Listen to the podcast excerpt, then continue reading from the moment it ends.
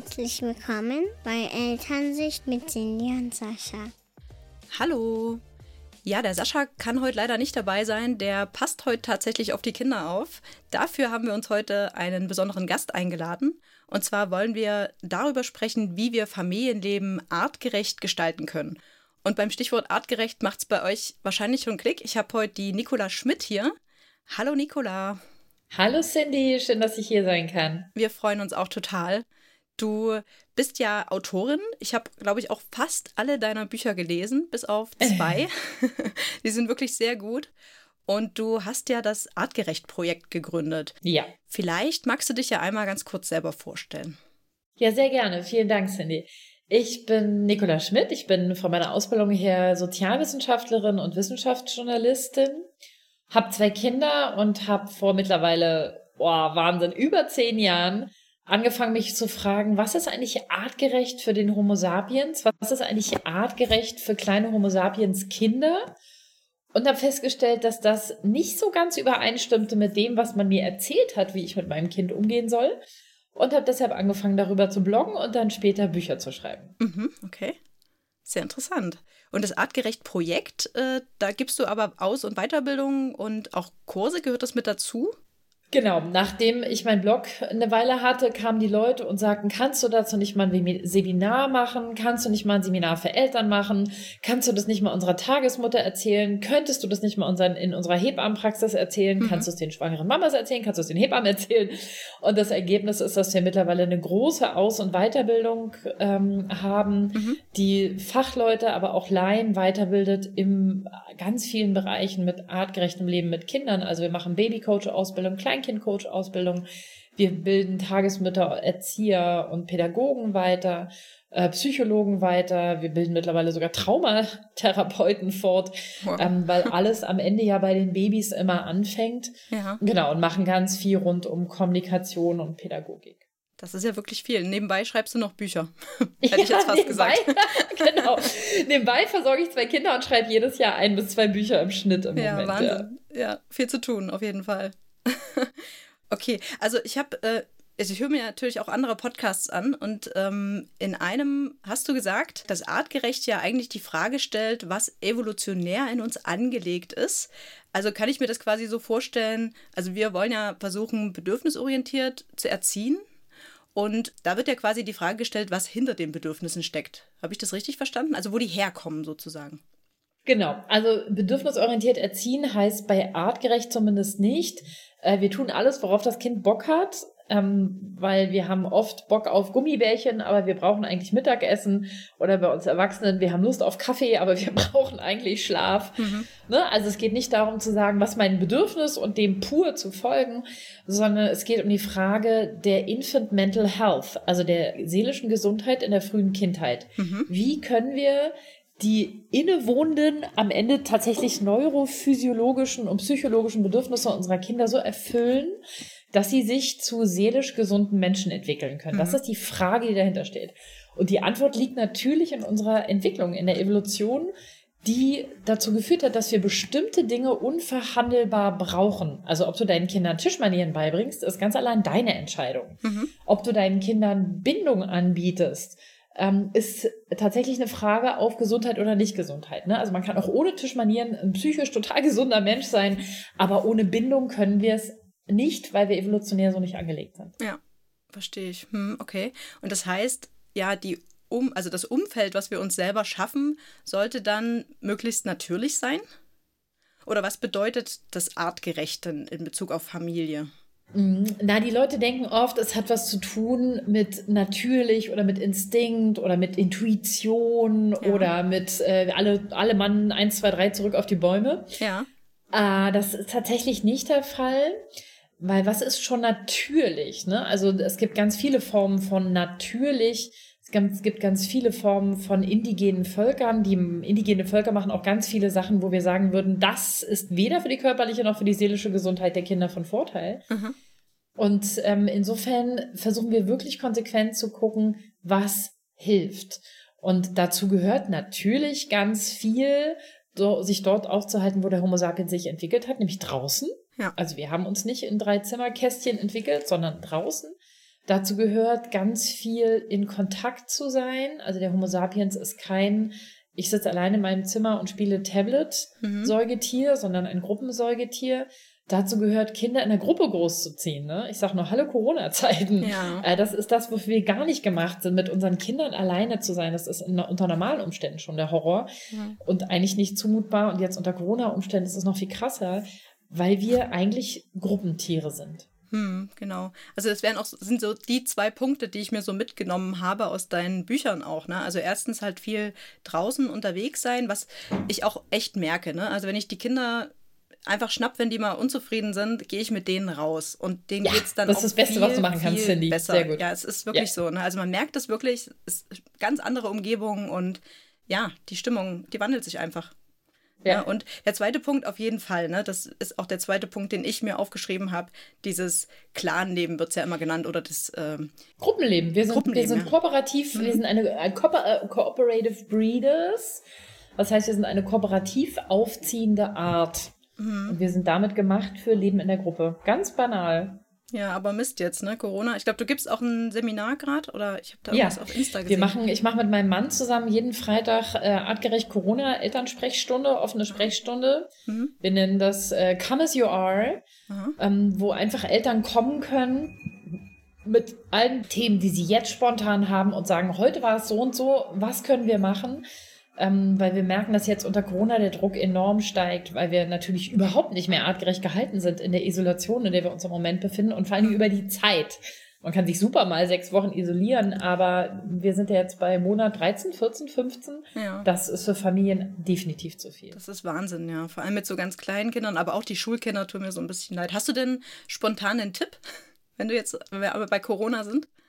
Also, was wir feststellen, ist, dass Corona uns alle in so einen Zustand der erlernten Hilflosigkeit katapultiert. Mhm. Also wir hören zum Beispiel ganz oft, dass die Leute sagen, boah, und die Kinder sind so aggressiv und wir hocken alle so aufeinander und dann fragt man sich von außen, wenn man nicht im Stress drin steckt, warum seid ihr zu Hause? Warum seid ihr nicht draußen? Es gibt keine Ausgangssperre. Ja, doch. Ja, aber ab 22 Uhr, das sind Eltern sowieso zu Hause. Ja. Also geht raus, solange es nicht verboten ist. Ich weiß, dass in einigen Gegenden ähm, auch zwischendurch mal äh, untersagt war, aber solange es möglich ist, geht raus mit den Kindern, trefft euch draußen mit anderen Familien. Selbst wenn man die nicht umarmt, allein gemeinsam durch den Park zu laufen, kann total entlastend sein. Ja.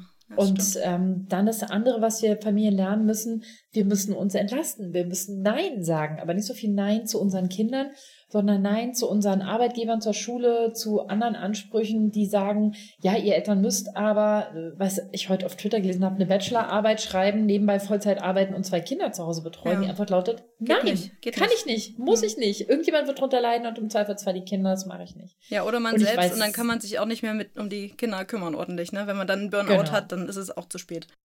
Genau, und wir wissen selber, wie schwierig das ist. Also auch hier ist das ähm, alles andere als easy, muss man ganz klar sagen. Mhm. Aber ähm, es ist gut, finde ich, sich immer wieder daran zu erinnern und immer wieder dahin zurückzukehren und zu sagen, Moment mal, jetzt kriegen wir uns hier gerade alle wieder in die Wolle. Okay, Top 1, lass uns rausgehen. Top 2, lass uns unsere Werte überprüfen. Was brauchen wir wirklich? Ja, also ich habe das die letzten Tage tatsächlich auch gemacht, weil wir viel über Insta gemacht haben und es wurde dann zu viel. Und wir haben gesagt, wir machen jetzt einfach mal eine Pause. Wir müssen nicht immer präsent sein. Ich meine, wir genau. haben auch noch Jobs nebenbei. Das ist ja mm. nur ein Hobby für uns. Und irgendwann ist auch ja. Schluss. Und das kann man eben auch zu einem Arbeitgeber sagen. Ne? Jemand, der kommt und sagt, ich muss das aber, muss, muss, muss. Nee, muss nicht. Irgendwann ist Schluss, es geht halt nicht. Und genau, es ist eine Ausnahmesituation ich, und so ist es leider gerade. Ja. Ich frage mich auch mal, wenn ich gestern irgendwie vor ein Auto gerannt wäre, ähm, was hätte ich denn dann gemacht? Hm. Ne? Dann hätten sie auch warten müssen. Dann muss es halt mal warten. Aber es ist natürlich auch schwierig, weil der finanzielle Druck und die Angst bei vielen Leuten sehr, sehr groß ist. Und gegen diese Angst anzuarbeiten, das machen wir in der Corona-Sprechstunde, dass wir mit den Leuten zusammen, wir machen echt so ganz verrückte Sachen. Äh, wir singen da, wir machen Musik, wir lachen, wir sind albern, einfach um auch mal diesen Stress einmal loszuwerden. Und dann gucken wir uns an, okay, was können wir für dich persönlich mhm. tun. Und wir machen das in der Gruppe und das ist total cool, weil jeder vom anderen immer was lernt. Wobei das ja auch eine Lösungsstrategie sein kann, überlege ich gerade. Wenn wir jetzt mit unseren Kindern zum Beispiel, die leiden da ja auch drunter, ne? Und die wollen ja auch soziale Kontakte haben und können das gerade nicht in dem Maße, wie das früher war.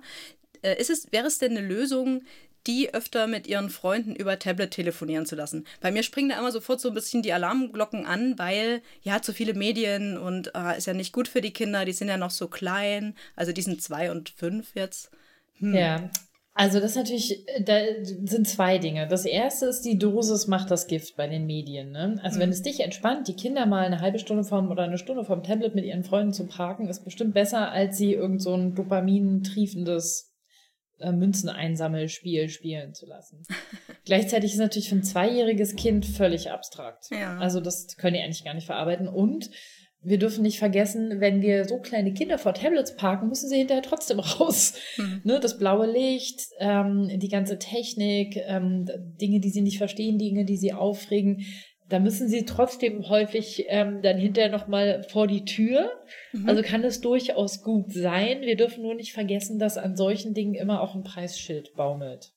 Mhm naja, wir äh, dürfen ja auch ein bisschen darauf achten, wie das Kind sich verhält und wie das so drauf ist. Ne? Die sind ja nicht alle gleich, genau. die sind ja alle unterschiedlich genau. und wir können das ja als Eltern relativ gut einschätzen, wie die damit umgehen auch. Und mit genau. dem etwas ist ja auch tagesabhängig oft, ne? Also es ist ja. ja auch total, dass es Tage gibt, da läuft das total gut und dann gibt es Tage, wo man sich denkt, ah, das hätte ich besser gelassen. Ja. ähm, aber das ist, denke ich auch, das können Eltern total gut einschätzen.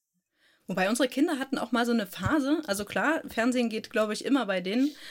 Und mhm. dann äh, versucht man die irgendwie rauszulocken und die sagen dann, oh nee, überhaupt keinen Bock rauszugehen. Mhm. Sowas gibt es ja auch, ne? Also eigentlich ja, willst klar. du die Situation retten und möchtest gerne mal in den Wald oder in den Park gehen und die sagen, nö, kein Bock.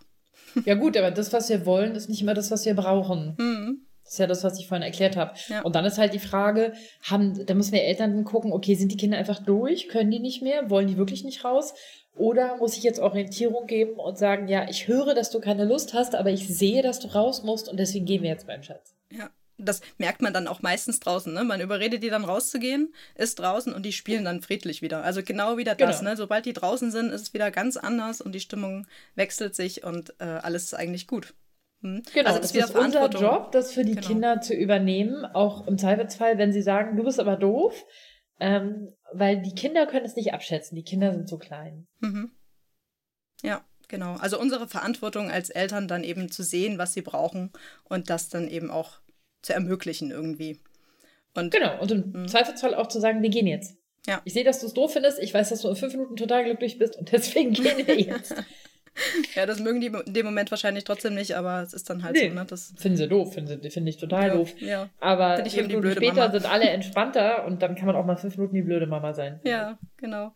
Und was mir in Corona-Zeit noch so aufgefallen ist, ist dieses mit den Kindern spielen. Da hatten wir, glaube ich, vor zwei Wochen eine, eine Folge dazu.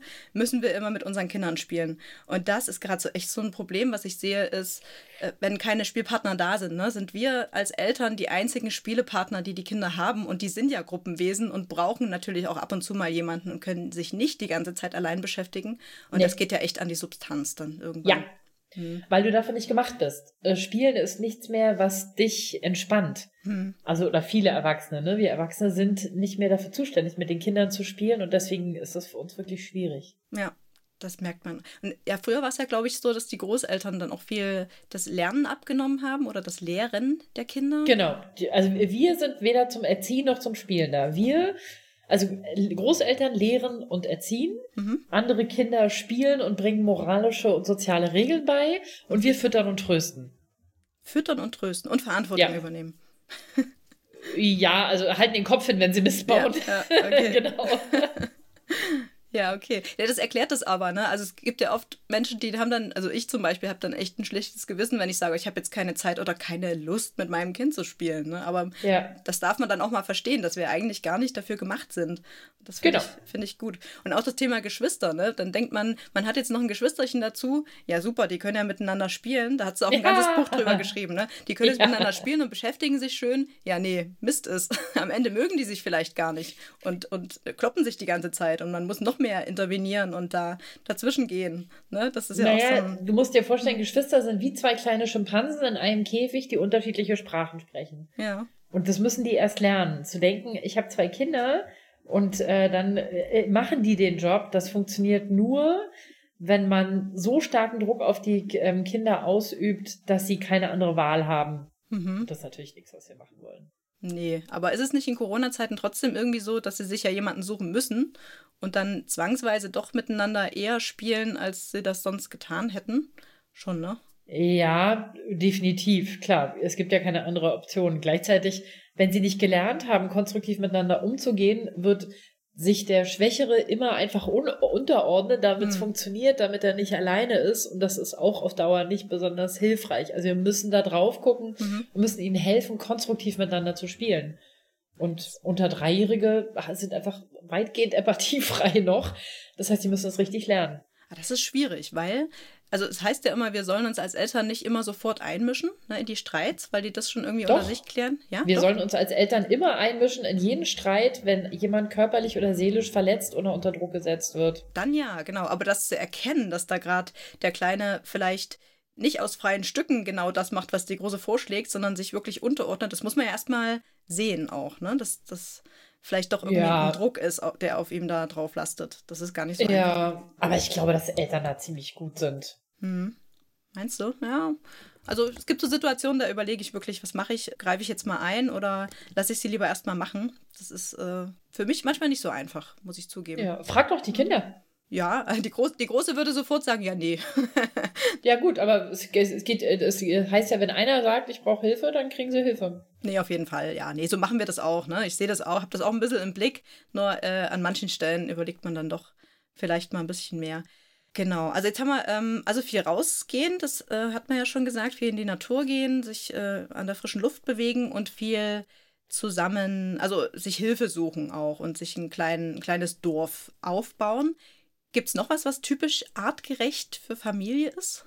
ja, wenig arbeiten. Wenig arbeiten. Mhm. Oh. Also der, der Homo sapiens arbeitet eigentlich nur vier Stunden am Tag. Oh, das wäre ja perfekt, ja dann.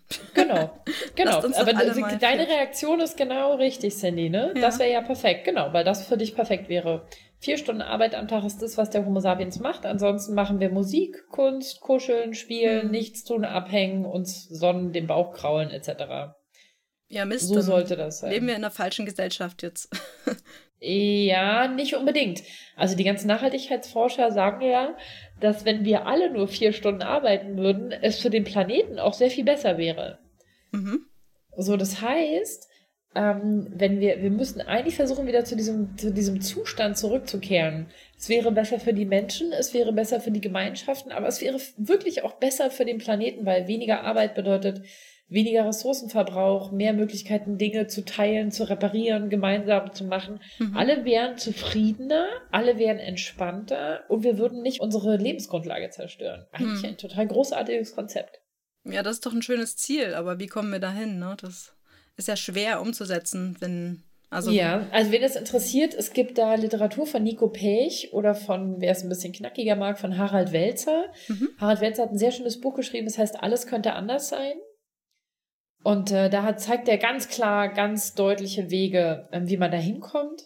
Und ähm, ich kann auch noch empfehlen, Michael Kopatz, Ökoroutine ist ein ganz wichtiges Buch in dem Bereich, wo es darum geht, dass es in der, der was wir in der Politik verändern müssen, weil der einzelne Konsument diese Veränderung nicht leicht hinkriegen kann. Mhm. Ähm, aber wir als, als politisches System, als Demokratie, als Gesellschaft können das durchaus hinkriegen. Und es ist gar nicht so schwer. Wenn man das mal liest, ist es erstaunlich einfach. Es wird wahrscheinlich lange dauern, nehme ich an. Wie es immer mit Veränderungen ist, ne? Also, ja, klar. Aber alles ein Wandel. Hm. Genau, aber ich meine, die Aufklärung hat auch lange gedauert und äh, wir profitieren trotzdem heute davon. Das finde ich ganz, ganz cool. Ja, darauf hinarbeiten äh, schadet ja nicht, ne? Also ich werde die Bücher genau. auf jeden Fall verlinken in den Show Notes, die nehme ich mit auf. Ähm, klingt spannend, habe ich selber noch nicht gelesen. Schaut auf jeden Fall mal rein, finde ich gut. Super. Mhm. Viel Spaß beim Lesen.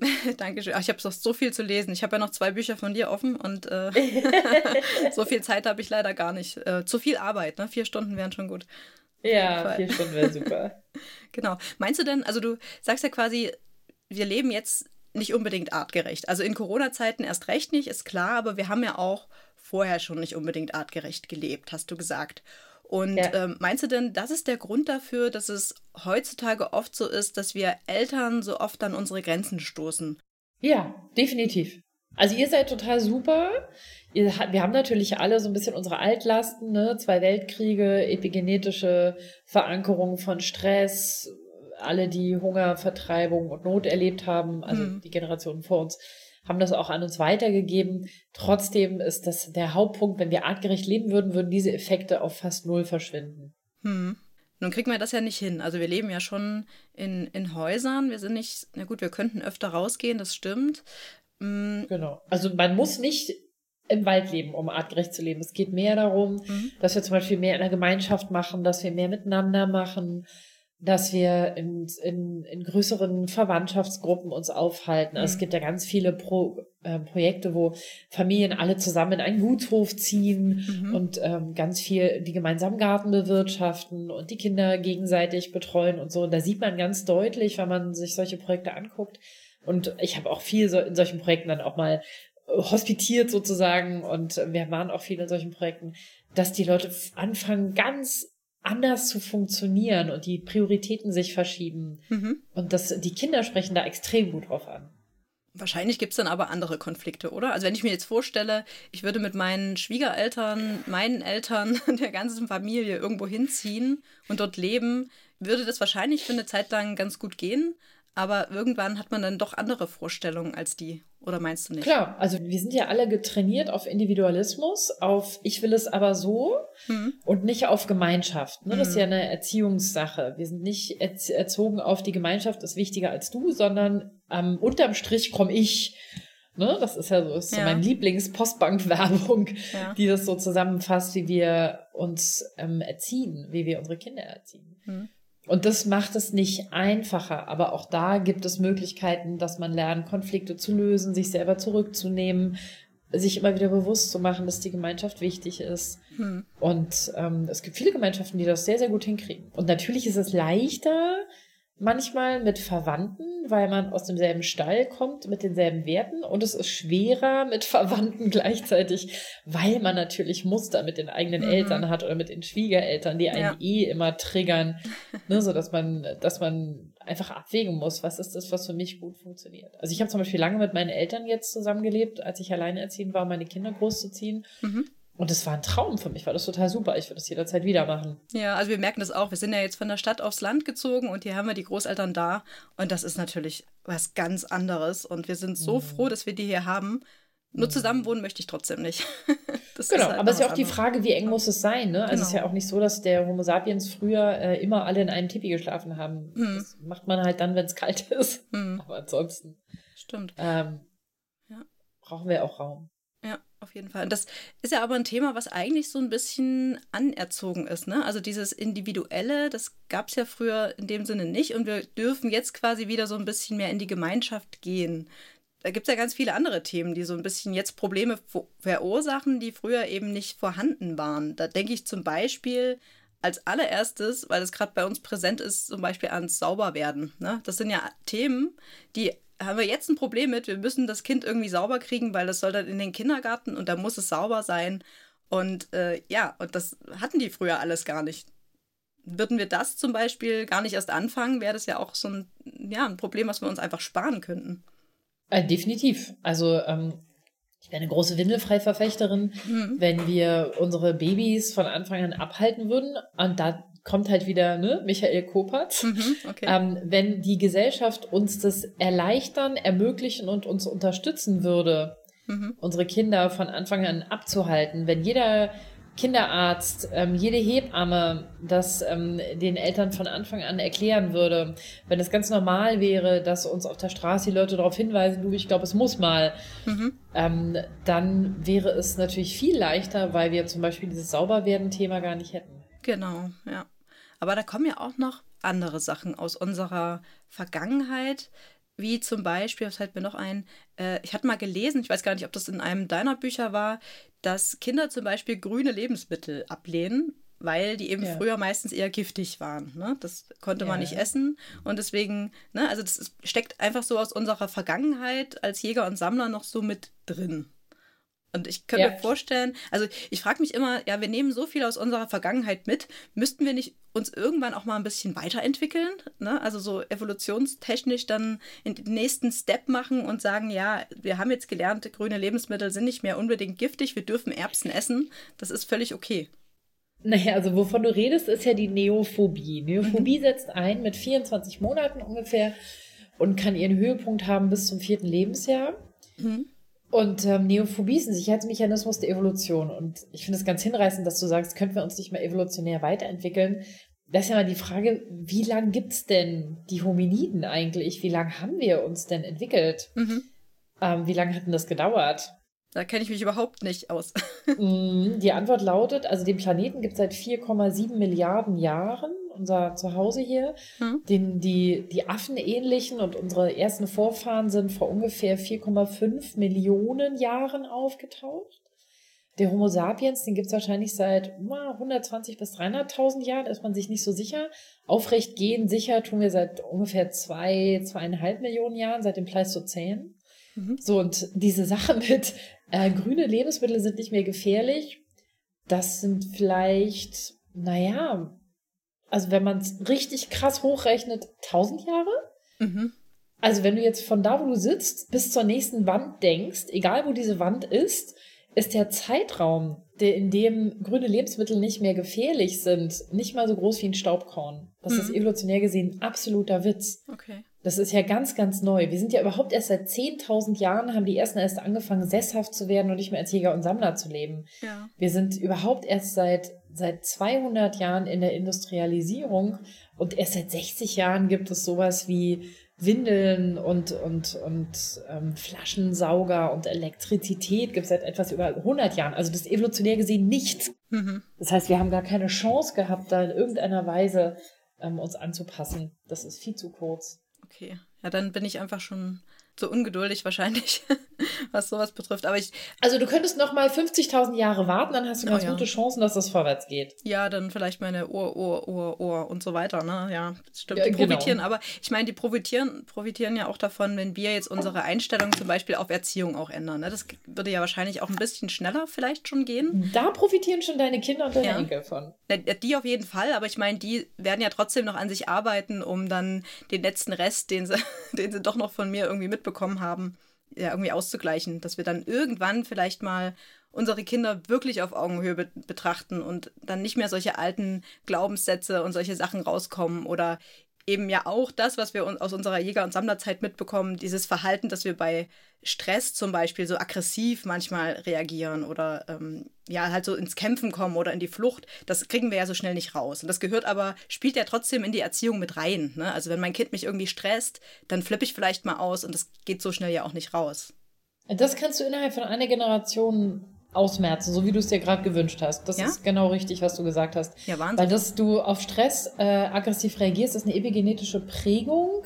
Also es ist nicht in deiner DNA, nicht in deiner in deinem im Genstrang, in den Nukleinsäuren fest verdrahtet, mhm. sondern es sind die Methylketten, die Methylgruppen, die an deiner DNA angelagert sind und die sind sehr flexibel. Das heißt, du könntest, wenn du das schaffst, zum Beispiel deine Kinder weniger unter Stress zu setzen ähm, könntest du jetzt schon die Methylierung der DNA deiner Kinder in einer Generation verändern, die dann diese Methylierung, deswegen habe ich gerade gesagt, deine Kinder und Enkel, mhm. ähm, bei der nächsten Zellteilung an ihre Enkel weitergeben. Das ist total großartig. Dieses mhm. epigenetische System ist sehr flexibel. Okay. Also das mit der Augenfarbe dauert länger, aber ja. das äh, mit dem Stress geht tatsächlich erstaunlich schnell, weil wir offensichtlich in der Evolution war das sinnvoll, da flexibel zu sein. Ah, super. Ja, das hätte ich nicht gewusst. Das ist gut.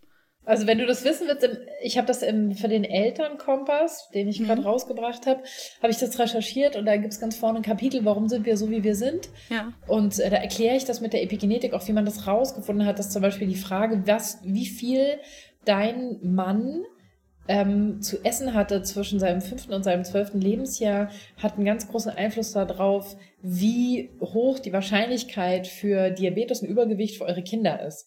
Ne? Also das geht echt von einer Generation auf die nächste, dass sich solche Hungerepisoden oder ähnliche Dinge einschreiben, damit die nächste Generation damit besser umgehen kann. Und beim Stress ist es ganz extrem, ähm, dass wir diese Stress, diese Stressor, diese Stressneigungs ähm, Epigenetik erstaunlich schnell abschalten können, sogar noch im Laufe des Lebens. Also mhm. ich kann bei meiner Tochter, selbst wenn ich es epigenetisch weitergegeben habe, dass ich leicht gestresst bin und schnell ausflippe, wenn ich eine Therapie mache und dann ruhiger mit meinem Kind umgehe, kann ich damit schon erreichen, dass sie das an ihre Kinder, also meine Enkel, anders weitergibt, weil sie es selbst im Laufe des Lebens noch offensichtlich einige Dinge modifizieren lassen. Hm, okay, interessant. Ziemlich cool, ne? Also ich hab's, ja, super cool. Ich habe es eigentlich auch gelesen, den Elternkompass. Ich frage mich gerade, aber ich vergesse immer so viel leider wieder. Ja, das ist ja so viel Info. Ja. Das kann ja kein Ja, das stimmt, das ist wirklich äh, der Hammer. Aber man kann ja immer wieder reingucken, das ist ja das Gute. Ja, das genau. Ist ja auch schön zusammengefasst einfach.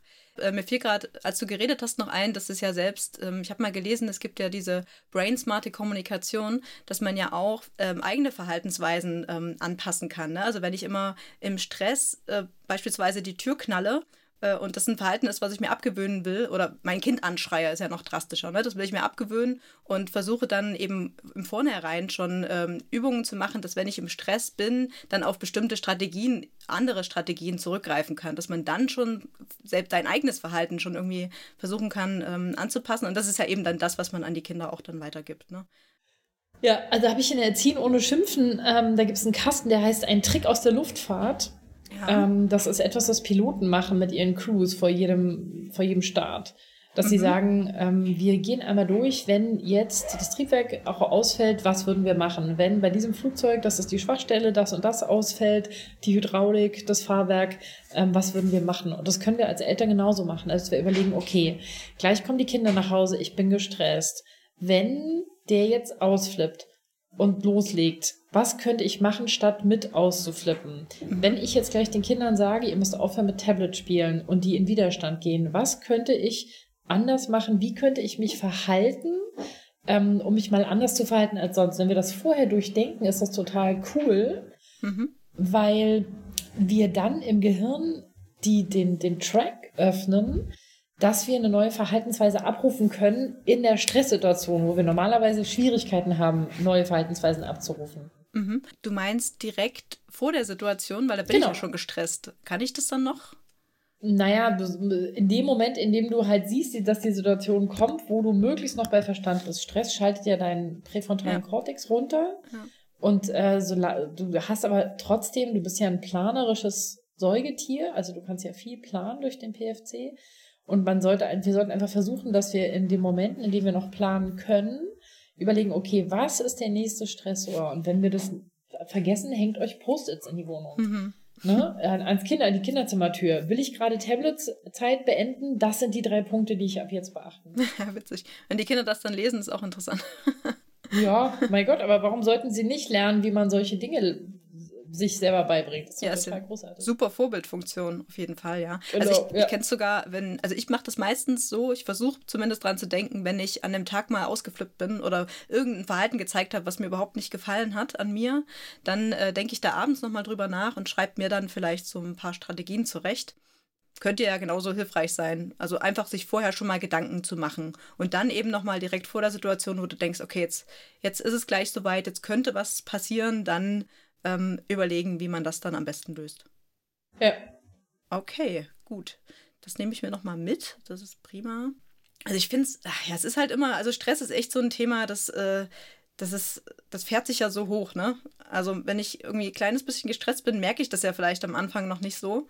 Und äh, sobald dann irgendwas passiert, bin ich dann noch gestresster. Also es ist halt gut, irgendwie so eine kleine Achtsamkeit vorher auch zu, aufzubauen, ne? dass man schon von Anfang an so ein bisschen merkt, okay, jetzt werde ich unruhig. Jetzt bin ich noch nicht gestresst, aber ich bin unruhig. Und das können ja auch viele gar nicht mehr.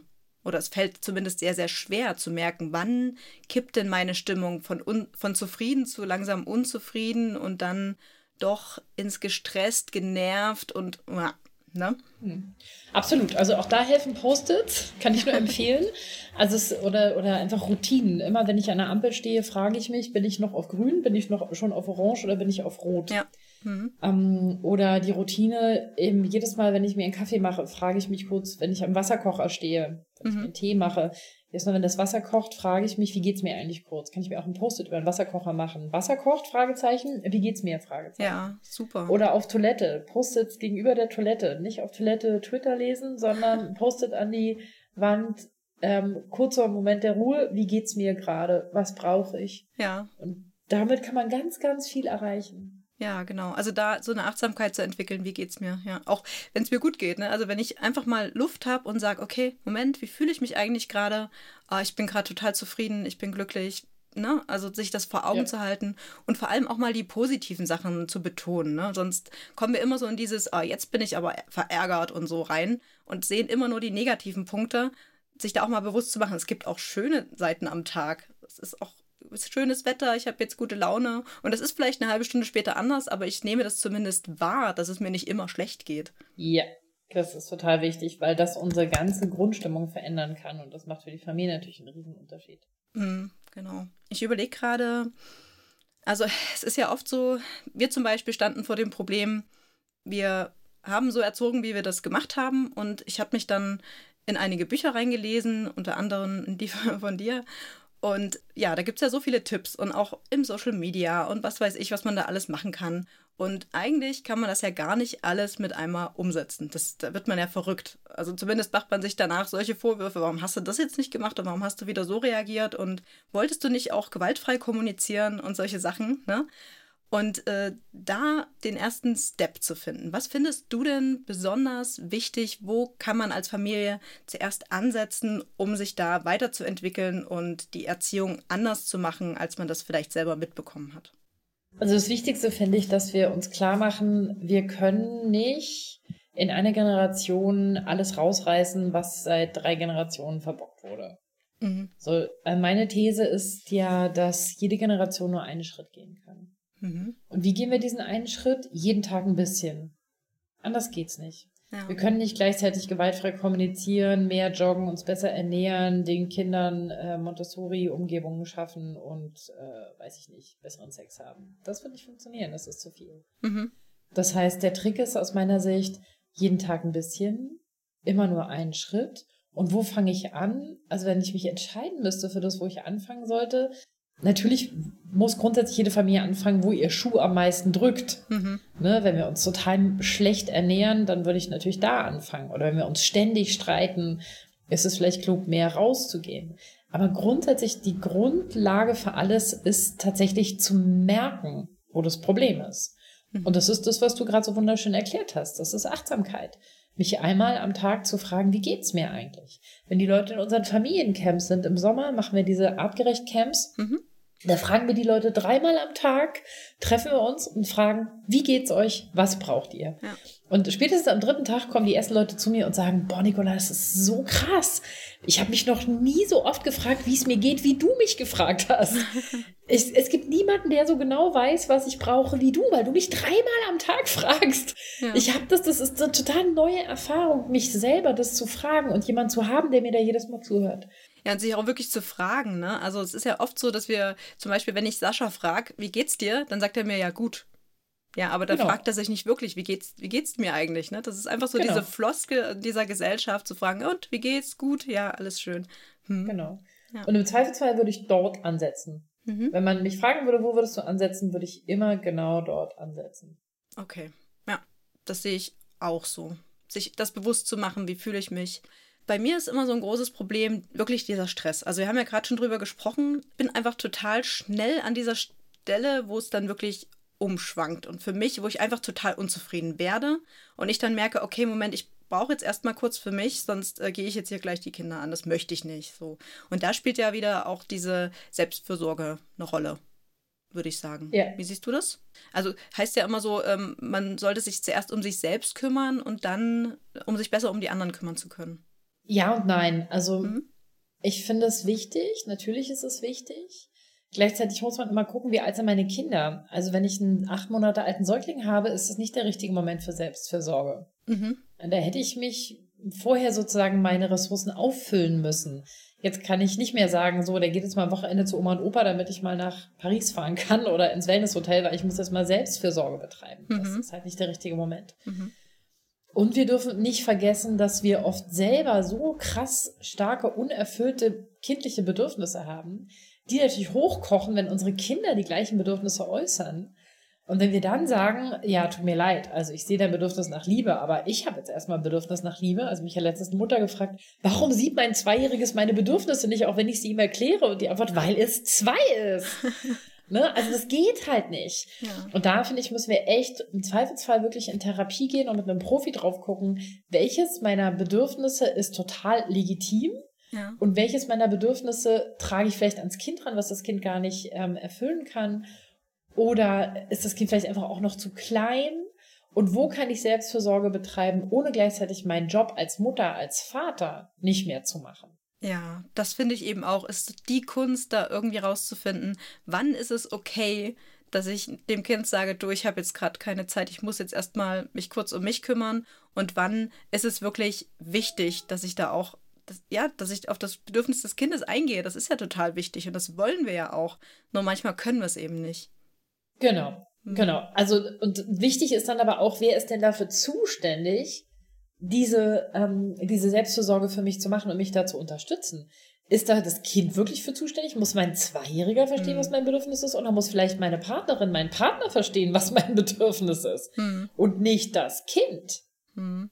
Also manchmal sieht das ein Partner ja ganz gut, wenn der auch ein bisschen aufmerksam ist bei uns klappt das ganz gut, wenn ähm, einer da ja an seiner Grenze ist und das selbst gar nicht noch, nicht so mitbekommen hat, noch nicht so gecheckt hat. Der andere dann sagt, oh, pass mal auf, ich glaube, du brauchst jetzt mal kurz eine Pause, ich übernehme jetzt mal. Genau. Ja. Genau. Das, das ist, ist ja auch eigentlich Erwachsenensache. Genau. Ist natürlich schwierig für alle, die alleinerziehend sind, ne? Uh, das ist, das ist nochmal ein Thema für sich, glaube ich. Also alleinerziehend bewundere ich ja ohne Ende. Ich könnte es, glaube ich, nicht alleine schaffen, sage ich jetzt aus dieser Position. Das ist mhm. Wahnsinn. Also es ist ja noch weniger doof als eine Familie, wenn man jetzt zwei genau. Erwachsene hat und, und Kinder, ein oder zwei oder drei oder wie auch immer. Aber ja. das zu schaffen, da kommt man ja gar nicht ohne Unterstützung aus, glaube ich. Ja, das geht auch gar nicht. Da muss man tatsächlich einen Clan uns bauen. Wahrscheinlich auch schon allein wegen der Vorbildfunktion so ein bisschen.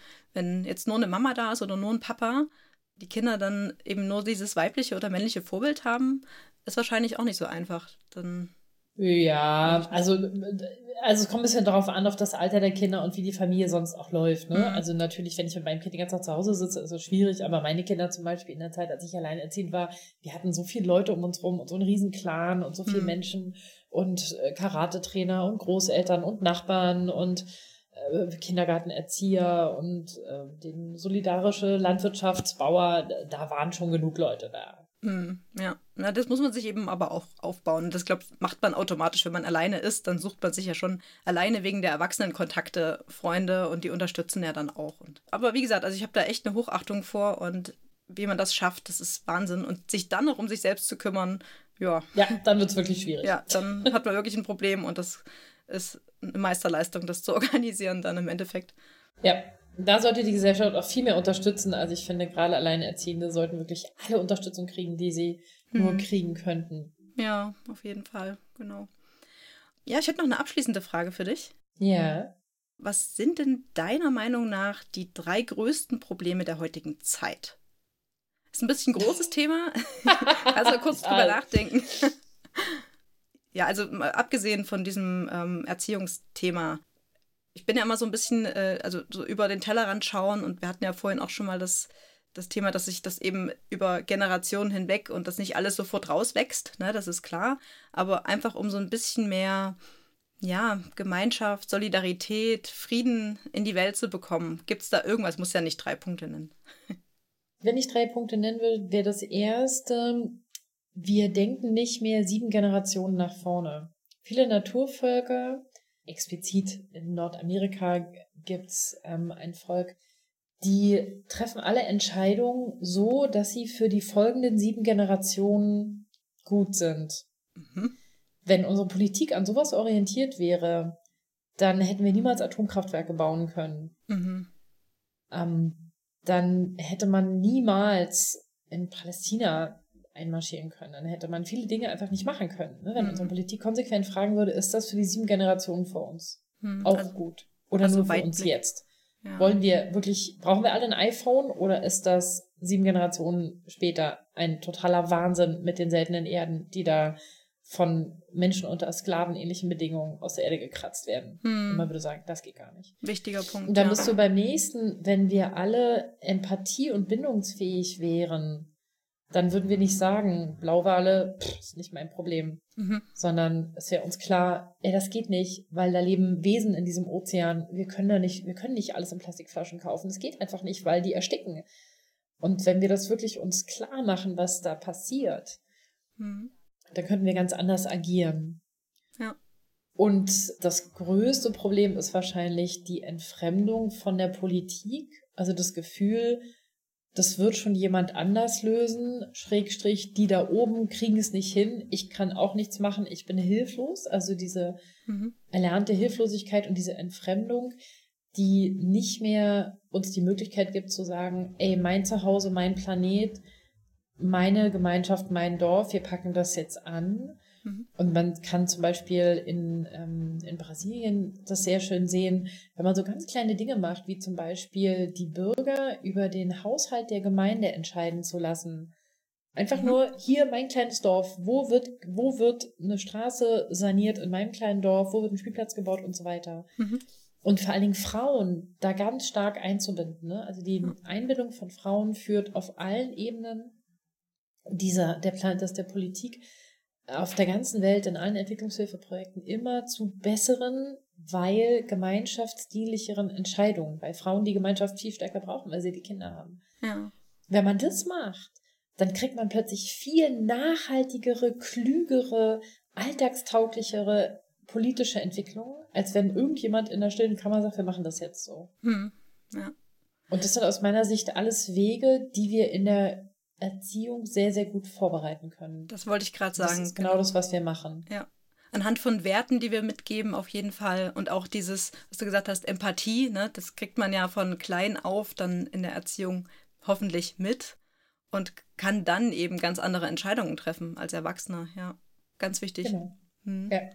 Ich finde, da tut sich gerade auch echt viel, muss ich sagen. Zumindest, also ich weiß immer nicht, ob ich mich nur in einer bestimmten Blase bewege, wo sich gerade extrem viel tut, aber ich glaube schon, dass wir in Erziehungsthemen gerade wirklich an so einem Wendepunkt sind, wo viele einfach verstehen, dass wir was anderes machen können und dass wir anders mit unseren Kindern umgehen dürfen, dass die wirklich zu empathischen Menschen werden.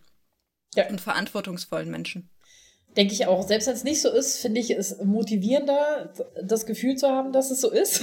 wenn es nicht so ist, dann würde man vielleicht aufhören. Aber ich bin mir auch sicher, die Menschheit entwickelt sich eigentlich im Moment immer mehr hin zu weiter, zu Gewaltfreiheit. Äh, man merkt es nicht immer sofort im Moment, wenn man die Nachrichten liest, aber de facto ist es so. Mhm. Und äh, deswegen würde ich sagen, da können wir ganz, ganz positiv in die Zukunft schauen und einfach weitermachen. Ja, genau. Das ist schön. Schönes Schlusswort. Finde ich gut. Nutzt du eigentlich die gewaltfreie Kommunikation? Das habe ich jetzt gar nicht so mitbekommen in deinen Büchern. Habe ich, glaube ich, noch nicht so viel dazu gelesen. Ja, also ich, ich nutze sie sozusagen mehr so implizit, weil das für Kinder aus meiner Erfahrung oft zu komplex ist und zu kompliziert. Also man redet einfach zu viel. Mhm. Ich finde es in der Alltagskommunikation gut. Ich finde es ist ein guter Lernweg mhm. um Dinge zu retten. Ich kenne niemanden, der in seinem Alltag auch wie lange sich dabei geblieben ist, weil es auch relativ ähm, ausschweifend dann oft wird, finde ich. Ja. Aber es ist ein ganz, ganz toller Weg, um Muster zu brechen. Insofern, ich würde es, also ich habe es lange genutzt und ich würde es jedem nur empfehlen, weil es ganz, ganz tolle neue Weltsicht sein kann. Mhm. Also wir wachsen da auch gerade so ein bisschen rein. Also ich brauche so ein bisschen ein Handbuch für, für Sachen. Also wirklich so eine Step-by-Step-Anleitung ist für mich zumindest ein echt gutes Ding. Und wenn ich dann immer nur Bücher lese und lese und am Ende des Buchs habe ich vielleicht sogar schon die Hälfte vergessen, dann ist immer doof. Und äh, ja. bei mir ist so der Punkt gewesen, die gewaltfreie Kommunikation gibt ja wirklich so ein ein bisschen was an die Hand, woran man sich festhalten kann. Ne? Dieses Beobachten, Gefühl, Bedürfnis und dann eben genau. Bitte oder wie auch genau, immer. Genau, diese drei, das ist total großartig. Deswegen sage ich ja, als Übergang ist es perfekt. Für Leute wie mich ist es einfach perfekt, genau. Richtig gut. Und man kommt eben automatisch weg von diesen Du-Botschaften. Ne? Das ist halt ja. wirklich, eigentlich kann man damit alle, nur alles richtig machen. Ich finde es perfekt.